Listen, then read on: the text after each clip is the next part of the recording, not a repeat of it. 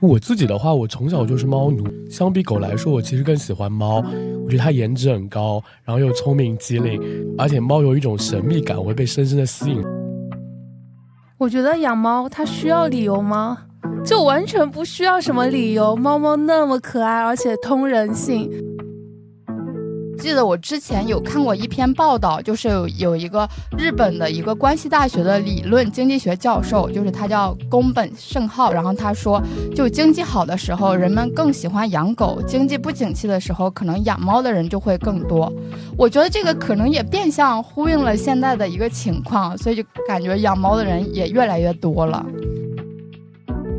没错，大家非常需要释放压力，因为我觉得我自己在抚摸小猫咪的时候，真的是幸福感由内而外的就会产生。查了一下，说是体内会释放一种叫幸福催产素，那这种化学物质它就可以让人的心情变得特别平和放松。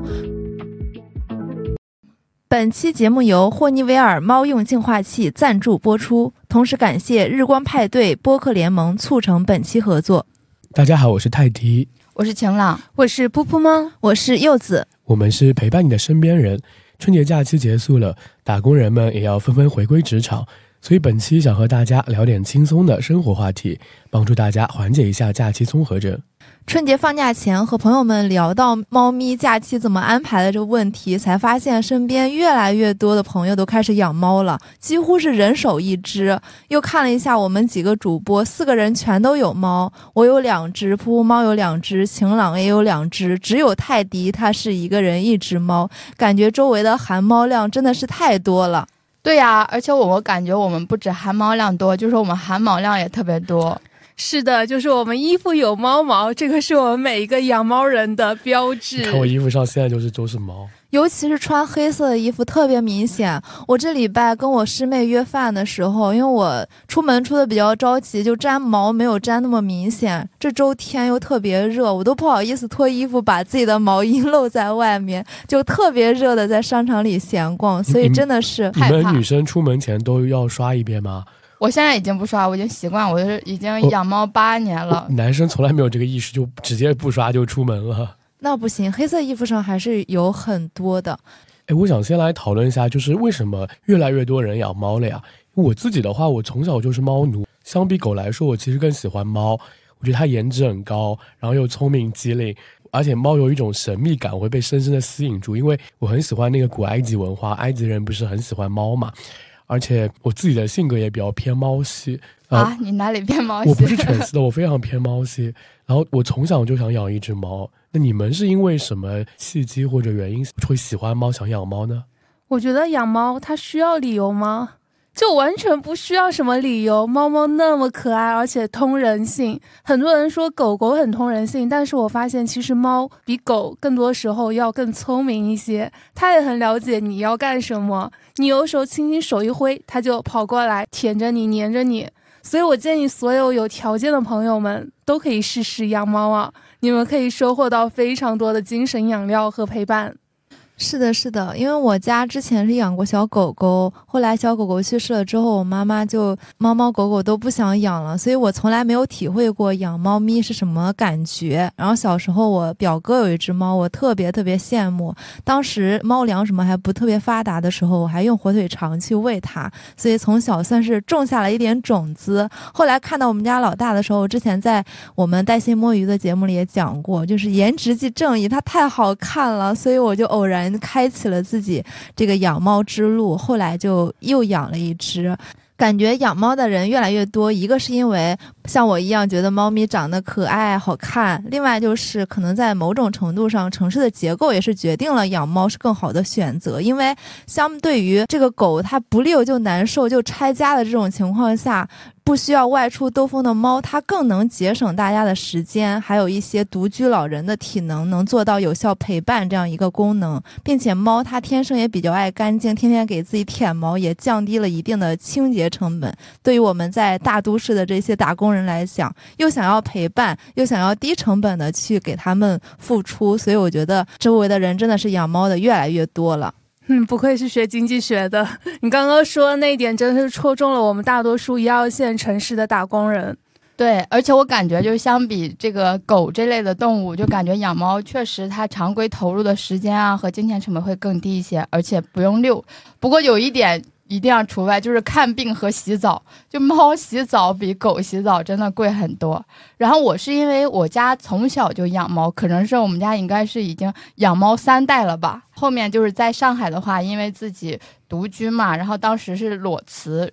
正好遇到我朋友，他就是救助了一只猫，然后就问有没有人想领养，然后我就开启了就是在上海养猫的一个过程。我之前还看过一本书，就是《人类吸猫简史》，这个作者也养猫，而且他也是一位历史学的博士。这本书算是一个古往今来的一个吸猫史，就比较有趣，能够追溯家猫的一个起源，可能大概是在四千年前，就古埃及。就刚刚泰迪提到古埃及的时候，因为猫一开始可能是赢得了那个农民的心，然后后面又赢得了上层贵族的心，最后在古埃及及后期就成为了一个神奇的化身，所以人类对于猫的崇拜也达到了顶峰。看到这本书的时候，我就顿时能够理解为啥养猫的人都自称猫奴了。我记得这本书有一句话印象特别深刻，就是我们都以为是人类驯化了猫，但或许是猫给人类这样的错觉，没准还真的是这样，所以一直搞不清楚到底是猫被人类驯服，还是猫驯化了人类。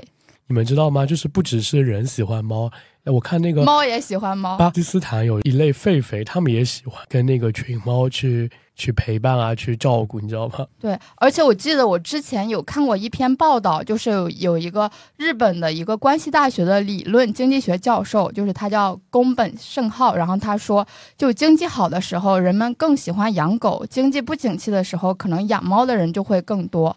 我觉得这个可能也变相呼应了现在的一个情况，所以就感觉养猫的人也越来越多了。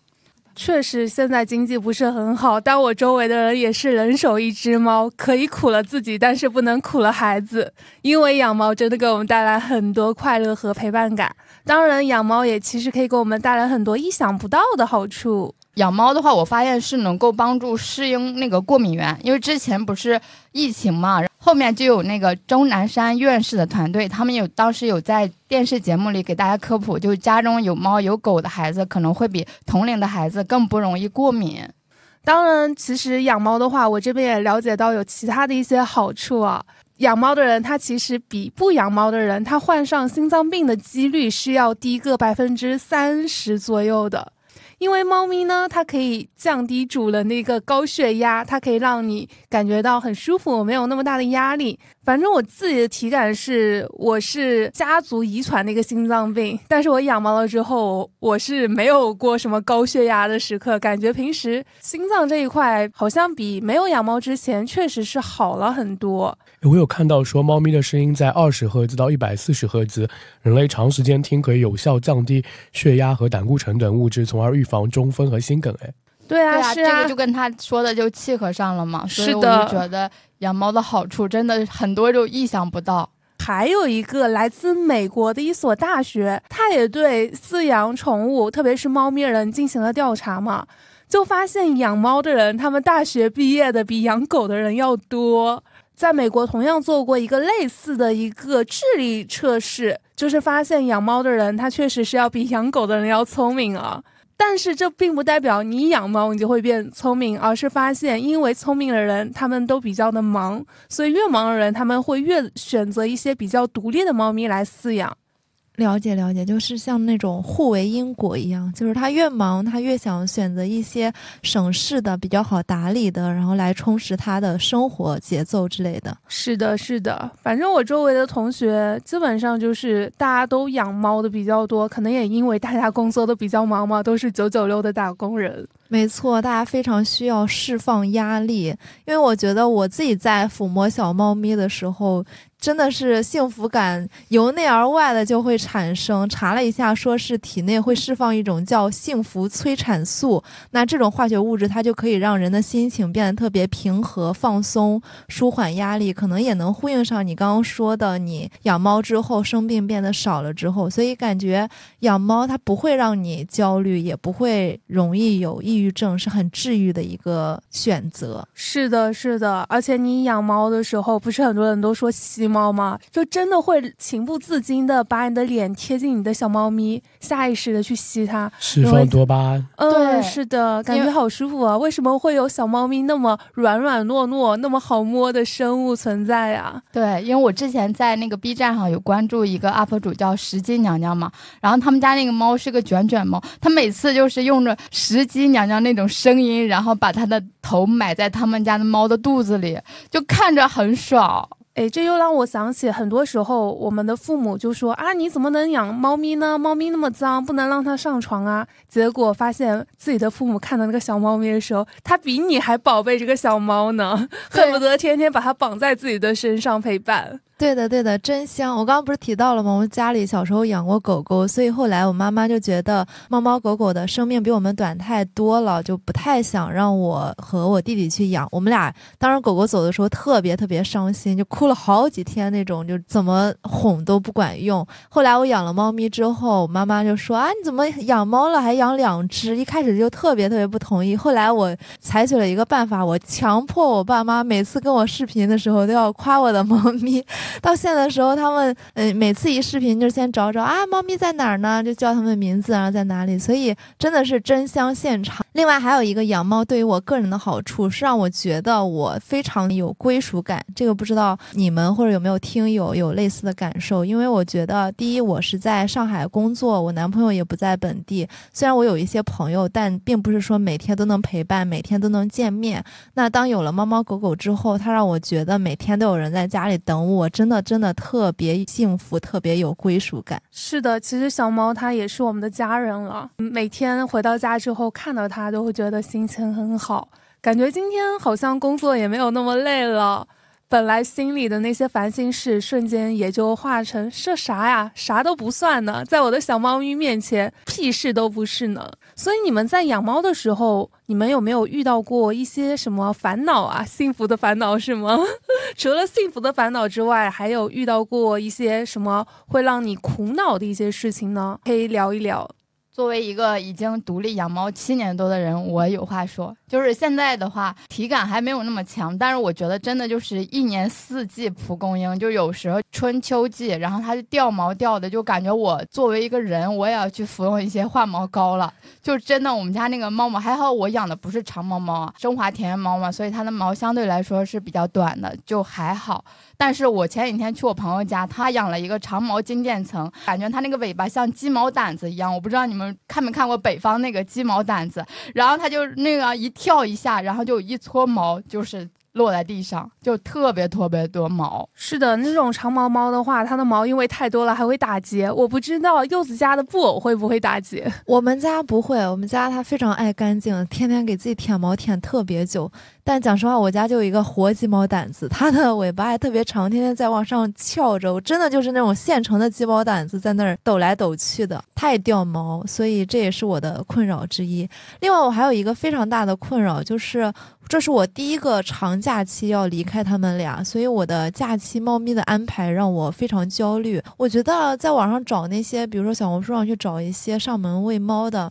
第一是我担心它非常把我的猫偷走，看猫太可爱，直接给你偷走，没错，这可能也是我自己主观臆想的。但是如何去保证这样一个情况？比如说我即便在监控里看到它抱走了，我也没有办法，你又不能扣下人的身份证，只是一个单纯的交易，就这种感觉。所以我对这个特别担心。另外就是，如果它爽约了怎么办？它真的那天有事情，然后它不来喂你，然后你这种情况下，猫咪饿到了怎么办？所以我还挺担心的。我这种一般我是找了我朋友上门。我之前的话是寄养在我那个上海的同事家里嘛，后来我发现就是我家猫寄养过去应激行为会比较多，那我还是这次是找了我朋友直接上门，然后给他一些那个费用来做结算就好了。因为一个是朋友会比较靠谱一些，更有契约精神，就会放心。但是可以提前准备一下，比如说我准备了两个猫砂盆。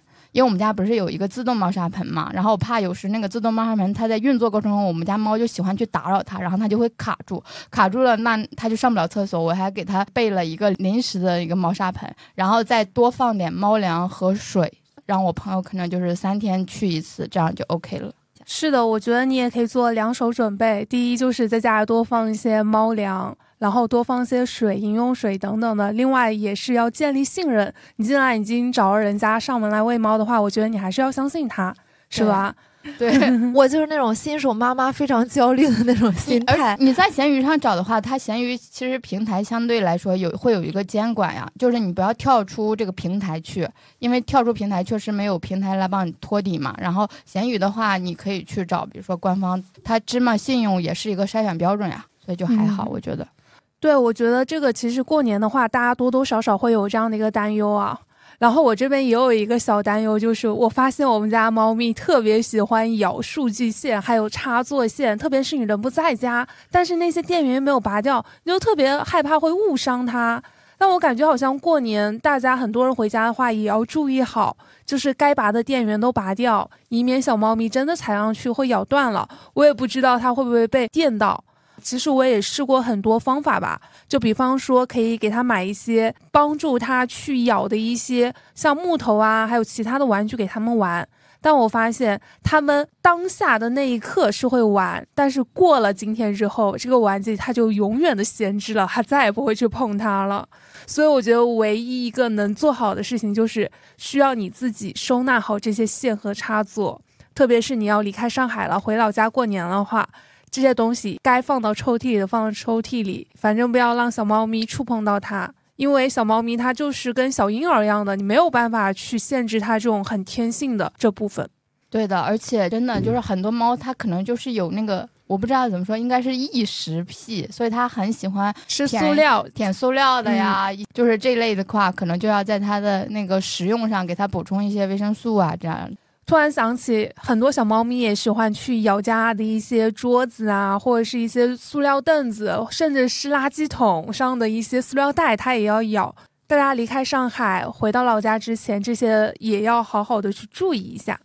我不是经常点外卖吃吗？那个外卖袋子我放家里，我们家梨花就每次都很好奇，想要去咬那个袋子的那个拎手，它要去闻一下，然后去咬。我觉得这是个习惯其实不是很好，但一直改不掉，没有办法帮它改掉。其实也没有办法去改掉了，你只能让这个东西不要被他看到。不过他还很喜欢那个抓，昨天才刚把那个新的牛奶绒的床单换好，我今天早上就发现他喜欢在上面踩奶吧。他抓，然后我今天早上发现，就是他躺的那个角落已经露出了一个白色的那个绒，已经露出来了，被他抓坏了。那你要给它定期剪一下指甲，就是剪了还这样。那个什么啊，魔爪的那个叫什么板子？有也有，家里都有，但是它不只是对那个板子抓，它看到什么都喜欢抓。那你们家猫可能还需要加强一点社会化的训练，我觉得可能。它连它连我都抓，我我有那个被经历生化危机。哦，天哪，好好几个划痕，我两个手上的痕，这个算好好了，这是第一次，这已经是第三次了。你这伤口太深了吧？对啊，我我第一次被抓的时候，我差点以为大动脉出各种血，我都以为我要死掉了。你领养的这只小猫是不是在野外待了太久啊？没有，我两个月的时候带它，但梨花本身它就是天性就比较野性的，对，嗯，明白。能理解，确实有些猫咪它肯定比一些宠物猫来说，可能就天性更加野。我发现我们家养猫还有一个问题，就是有时候它真的就是它排便的时候真的是太臭了，就这个真的是不定期。我有时候我的室友就说啊，它一定拉屎了，好臭，然后味道就很臭，我就要赶紧喷一些那个花露水，然后来降低一下它的味道。我不知道你们有没有这种困惑。我发现有一个我们家猫的小习惯，也不知道是不是所有的猫或者别的猫也有这样的，就是我们吃饭的时候，有时候它闻到我们的饭的味道或者干嘛的时候，它就喜欢去拉屎，是吧？哎，对，或者说它就跑去拉屎了。它跑去拉屎啊？你们没有遇到过是吗？我没有遇到过，我以为是它要拿爪子去买你的饭呢。哦，它会过来闻一闻，然后久了之后，它觉得这个味道不太对劲，好像说。猫咪是用气味或者说用拉屎来占地标记它的气味，它可能觉得这个我们吃的太辣了，对，或者充斥着别的气味了，于是它要去宣示一下自己的主权。我还以为是你点了螺蛳粉呢，它觉得太臭了，不如我拉一点给你。没有，就是那种很普通的，我忘记吃什么，但已经有好几次了。拿我的便便跟你的螺蛳粉比比，看谁更臭是吗？因为我们家那个窗户会留一条缝，那个缝因为端口就是那个路由器的那个线，它是从我另外一个室友他那边接过来的，它这条缝就有时候没办法遮挡住，偶尔会有苍蝇飞进来。啊，那你你们家有那个纱窗或者封窗了吗？有纱窗，它还是会飞进来。猫咪就看的比较少，它看到动的东西就非常活泼。有有一次我在桌上吃饭，然后猫咪就盯着苍蝇，它就从我那个饭上。直接扑上去，导致我整个饭就是菜啊什么的全洒在一地，打翻了。对，打翻了，我真的很生气。但是一想到他真的也不太懂。对啊，这是出于他本能的一个狩猎行为。所以说，说到这儿，我真的一定要强调一下，就大家如果养猫的，尤其是那种高楼层的，一定要做好这种纱窗和封窗的这个动作。因为我真的有好几个朋友，他们家猫就是没有封窗，然后失足掉下去，然后就去世了。需要买那个封的那个那个有一个小。的贴片一样东西还蛮好用的，它就是你要封住的时候，就把那个开关这样一按，然后它这个窗户就关住锁住了。对，因为一定要封窗，因为外面它可能有一些小鸟啊，然后就是它出于这种野性，它就会去跟它做想做一些互动或者抓捕，会可能会踩空。我们家梨花因为它的智商跟狗中的边牧一样很聪明，然后有几次我没有忘记关了，它有三次就站到那个窗口外面的那个空调机上面啊。对，然后我赶紧把它抱回来，我发现它不太对劲，我看到了，我就赶紧抱回来。这样，我觉得你这个真的还是要加强，要不然走丢了猫咪。是加强，但是它太聪明了，它会把那个窗户给扒开来，真的。对啊，所以一定要把它那个安装好。我们家就是密封性很强的，就是猫就是怎么扒了都不会开的这种的。然后还有一个问题的话，我觉得猫确实看病还是比较贵的，就是它一看病直接身价暴涨。我有个朋友，他是在北京那边买了类似于我理解，我感觉是后院猫，就他们家那个猫一开始买的话，可能只花了一千五，但他回来的时候是有猫瘟，然后他去做检查，找猫咪输血嘛，做检查什么的，他是花了一万块钱，所以他们家猫直接身价暴涨到一万多了。有时候我是给我们家猫配了那个保险，我觉得有时候这个确实能够降低一些我的焦虑，要不然它看病真的是太贵了。还有一个的话，就是我们家猫有时候真的是那个流苏饰品的生产商，就比如说各种窗帘啥的，它就会给你挠成那种流苏的，所以我们家窗帘现在都是那种特别防抓型的，也不去那个猫抓板上去。磨爪，它就喜欢去沙发上磨爪，然后我们家那个沙发的那个毯子，有时也都是被它勾出了好多球球、气球这样子。真的，我就觉得这个是自己养的猫，这个就是惯着它吧。然后都已经养七年，就这样吧。我就每次就是给自己这种说法，然后来接受它这个行为。泰迪，你有没有什么就养猫遇到过最大的烦恼是什么呀？哎，当然就是我的过敏性鼻炎，就是和猫毛没有找到一个很好的共处方式。对你这个听起来确实，我感觉你现在一直是在这种过敏性鼻炎，然后声音没有那么有磁性的状态了。就是很多我们的听友特别喜欢你正常时候的磁性发音了。对，现在我是个不正常的人了。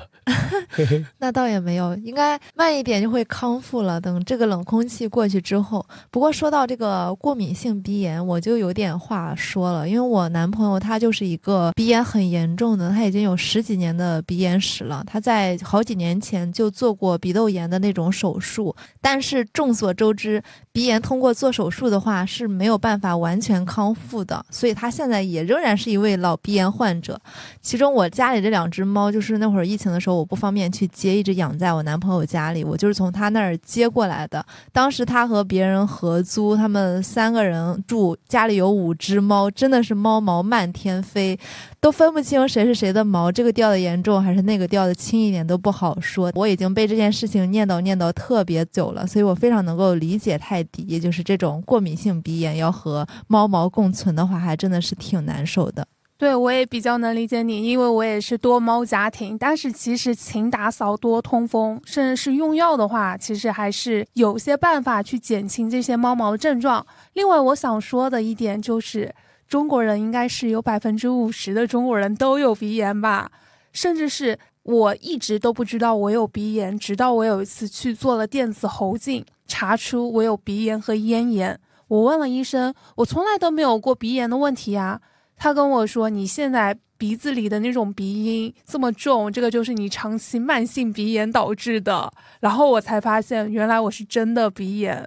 呃，说到这个的话，其实我想到我之前住在上海市区的一个邻居。他其实不仅有鼻炎，而且他还对猫毛过敏，但他还是坚持养了三只猫，而且这三只猫都是他领养回来的。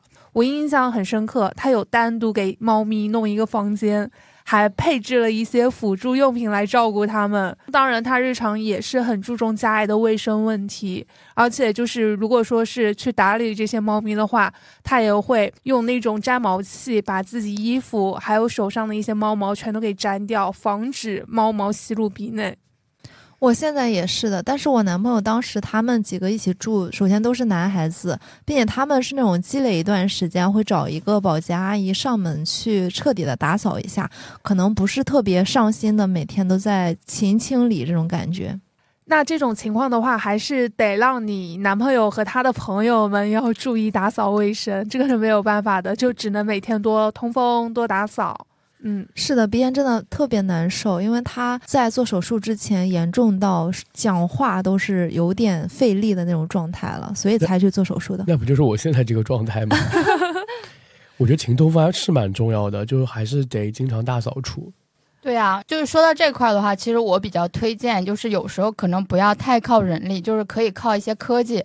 然后我就想给你们推荐安利一下那个霍尼韦尔的猫用净化器，因为很适合你男朋友和泰迪这种情况，就是能够有效的减低这个猫毛。最开始我关注这个的话，是因为我朋友他不是养了一只那个长毛金渐层吗？就真的很好看。当时他说他最开始是，比如说想养一个什么银点，但他真的看了这个猫舍，他他是关注了一个抖音上的一个博主，然后他们家的猫全都是这种长毛金渐层，他就觉得。太美貌了，我一定要去拥有它。然后他就拥有了，但他没想到，就是这个猫后面就是越长越大，然后体型看来很大，因为它毛会很蓬松嘛。还发现它有个问题，就是它猫毛过敏。他现在是没办法把这个猫咪和房间是独立区隔开来的。然后他就想要舒适撸猫，然后他自己就在小红书上做了功课，买了霍尼韦尔的猫用净化器，还安利了我。我当时觉得，哎，这种东西现在这么高级了吗？还有专门猫用的这种空气净化器。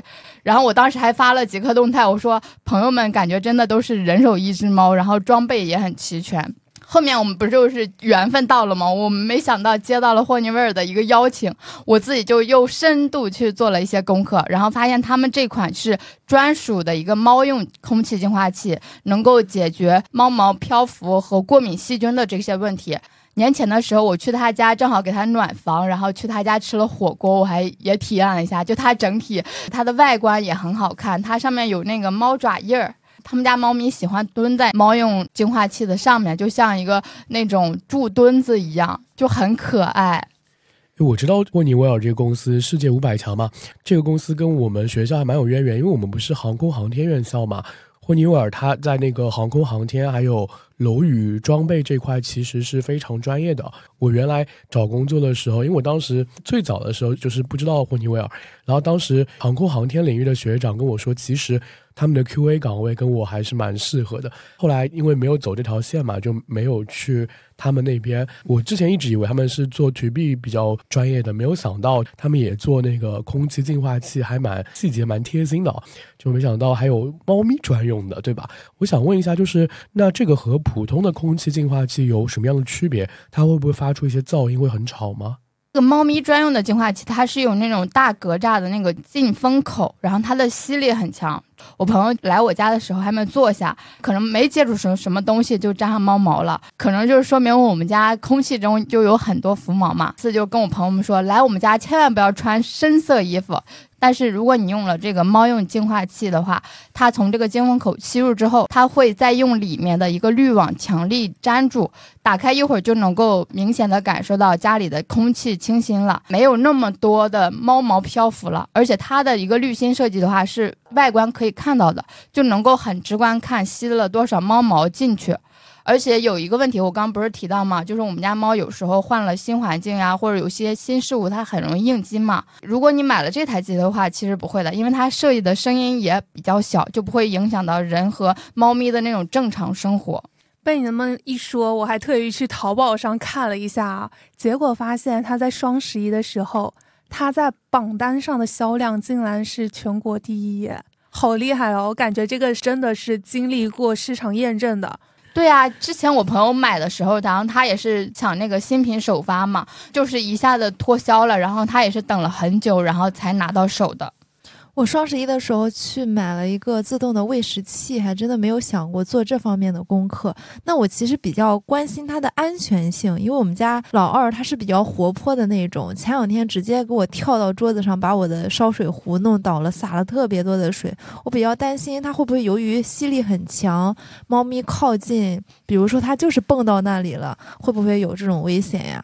啊，不会的。其实他们在设计的时候也考虑到了这个问题。就是我刚刚也说到，我朋友家那只猫也很喜欢在净化器的顶上站着嘛，就好像很多猫咪都喜欢在猫爬架上一样。我当时也会疑惑，会不会有一些安全问题啊？然后我就问我朋友嘛，然后我朋友说不会的，这个净化器他说能够有那个柔风的一个吹的效果，就是还能让那个猫咪的毛发会更柔顺，而且他们家是。特制的电线还能够防止那个猫咪去撕咬，所以它的安全性就会很高。你这么一说的话，我这边还挺心动的，因为刚刚说到了我家小猫咪特别喜欢去咬各种电线呢，那确实是让我很想等一下就去买一台。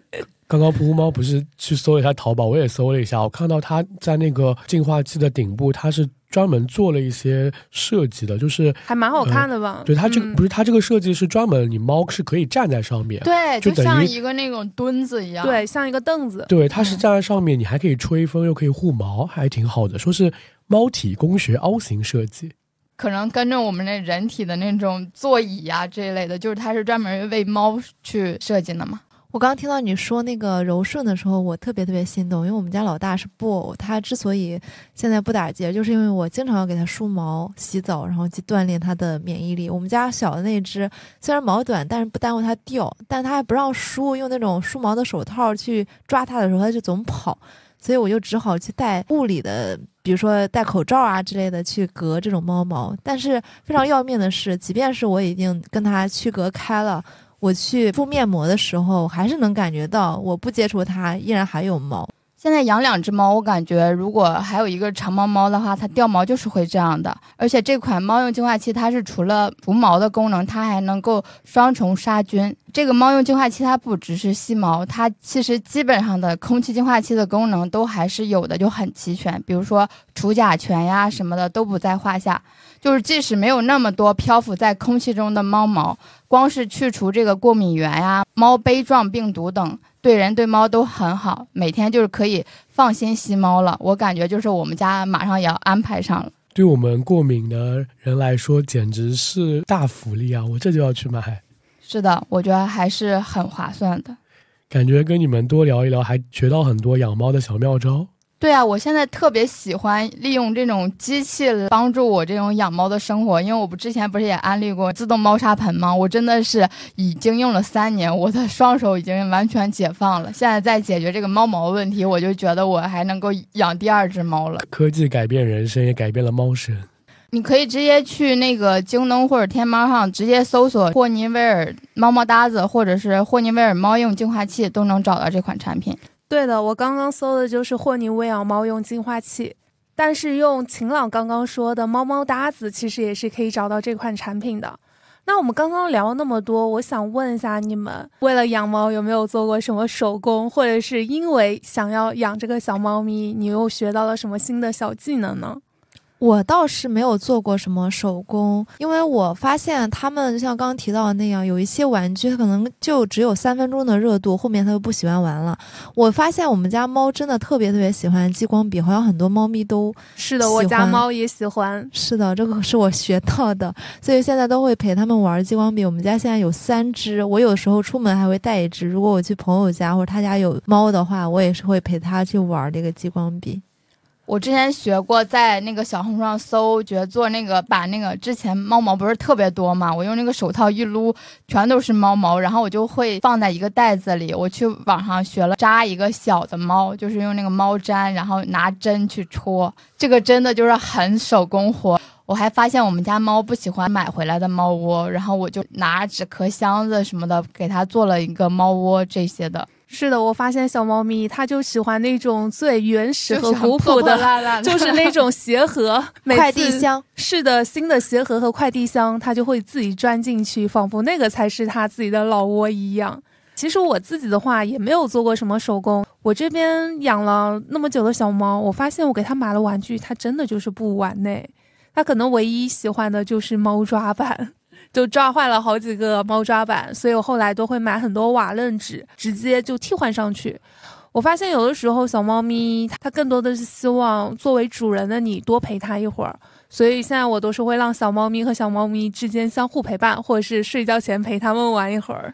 我看小红书上有那种就是改造猫窝，还挺佩服他们的动手能力的，东拼西凑、涂涂改改，然后就是变得很好看。对呀、而且他们会根据比如说那种主题来，就比如说圣诞的时候，然后很多人做了那种圣诞主题的猫窝。这个我后面也想再学一下，给猫做衣服之类的。虽然猫有时不喜欢，但我觉得装扮一下，给它拍拍照片还是挺好看的。我印象里好像噗噗猫会拍很多特别可爱的照片。嗯，是的，但现在比较忙了，所以就不太拍照了，就每天看看它们，心情也会好很多。没错，没错。